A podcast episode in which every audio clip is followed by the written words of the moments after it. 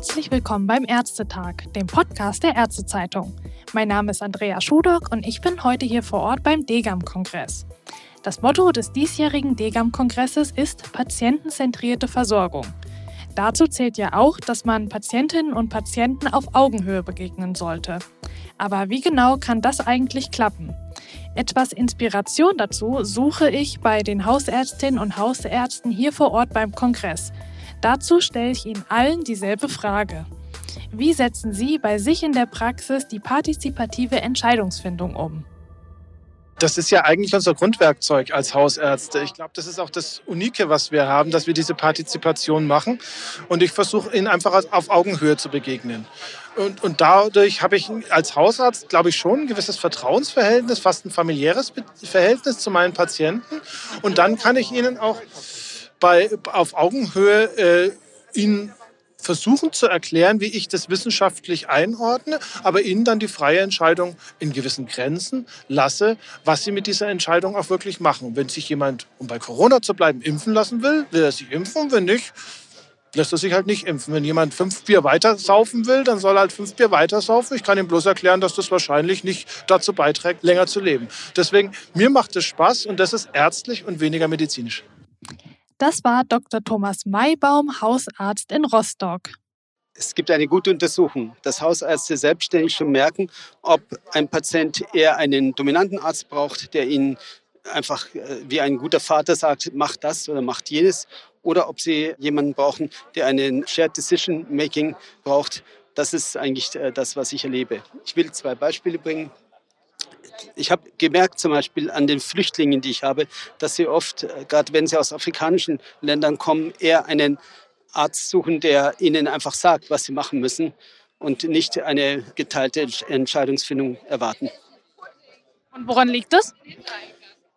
Also ich glaube, das hat sehr viel mit Sozialisation zu tun bei den Flüchtlingen, dass sie eben gewohnt sind, dass der Arzt ihnen sagt, was sie machen und nicht, dass sie jetzt nochmal darüber diskutieren, was sie finden sollen. Und genauso ist es wahrscheinlich auch bei den älteren Menschen, dass sie einfach sich einen Arzt wünschen, der ihnen eine Struktur vergibt. Das ist aber nochmal kurz gesagt eher die Ausnahme. Die meisten Patienten erwarten ein Shared Decision Making. Vielen Dank, Herr Dr. Lothar Schmidt-Diel, Hausarzt in München. Diese führe ich durch, indem ich dem Patienten zunächst einmal frage, welche Ideen er selbst zu seiner Erkrankung und den Möglichkeiten der Therapie hat und frage, was er schon bereits getan hat und im Anschluss daran darstelle, welche Möglichkeiten ich noch sehe, respektive gegebenenfalls auch schon hingehe und dem, was er getan hat, zustimme und das Ganze damit noch verstärke. Das ist die Meinung von Dr. Armin Wunder, Hausarzt in Frankfurt. Naja, letztendlich in den normalen Gesprächen, beziehungsweise wir verwenden dieses Ariba-Modul als Unterstützung bei bestimmten Fragestellungen.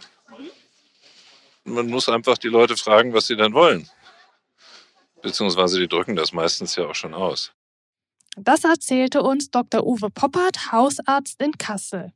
Partizipative Entscheidungsfindung bedeutet letztendlich, dass nicht der Arzt einfach oder die Ärztin alleine eine Entscheidung trifft über den Patienten, sondern dass der oder die Patientin aufgeklärt wird darüber, um was es geht und man gemeinsam eine Entscheidung findet, die gut ist, individuell auf den Patienten passt. Und wie setzen Sie das um? Das war jetzt ja erstmal die Definition, aber welchen Stellenwert hat das bei Ihnen in der Praxis und wo sind da Ihre Ansatzpunkte?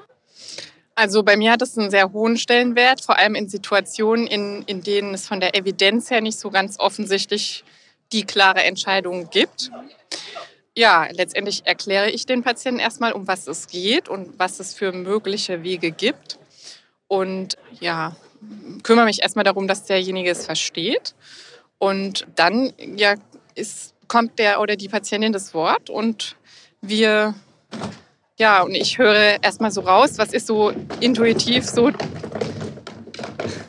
was ist sozusagen die Meinung des Patienten dazu und ähm, versuche dann gemeinsam mit dem Patienten irgendwie eine Entscheidung zu treffen. Beziehungsweise wenn der Patient eine klare Entscheidung vorgibt, dann, dann nehme ich die so an. Und das war Dr. Annika Vignol, angestellte Hausärztin in Marburg und Wissenschaftlerin in der Abteilung für Allgemeinmedizin der Uni Marburg. Gute Frage. Du musst dich auch mal kurz, kurz nachdenken. Also prinzipiell geht es mir immer darum, dass ich meine Patienten erstmal über Nutzen und potenziellen Schaden von etwas aufkläre. Ich versuche also erstmal ähm, die Patienten eine Grundlage zu geben, dass sie überhaupt in die Position kommen, dass sie eine Entscheidung treffen können. Und dann ist es meistens am Ende so, dass sie sagen, danke, aber Herr Doktor, was würden Sie denn machen? Und dann rate ich Ihnen tatsächlich das, was ich auch in der Situation vielleicht meinen Eltern oder meiner Oma raten würde. Das war Professor Marco Roos, Direktor für das Institut für Allgemeinmedizin der Uni Augsburg. Also ich benutze das Ariba-Tool sehr gerne zur kardiovaskulären Risikoberatung. Und generell bin ich ein großer Freund der partizipativen Entscheidungsfindung. Deswegen versuche ich mir auch die Zeit für meine Patientinnen und Patienten zu nehmen und auch ihre Fragen adäquat zu beantworten und versuche auch einfach den Patienten möglichst die, die Redezeit einzuräumen, die, die sie erstmal brauchen, um dann individuell auf die Fragen einzugehen. Und auch vor allem, und das finde ich ganz wichtig, die Wünsche und Vorstellungen der Patientinnen und Patienten zu respektieren und zu akzeptieren. Also mein Grundsatz ist eigentlich, akzeptiere den Menschen, wie er ist und versuche mit ihm eben eine entsprechende Lösung zu finden und auch zu akzeptieren, wenn die nicht meiner Vorstellung entspricht. Und vielen Dank, Frau Dr. Christine Becker, Allgemeinmedizinerin in Heidelberg.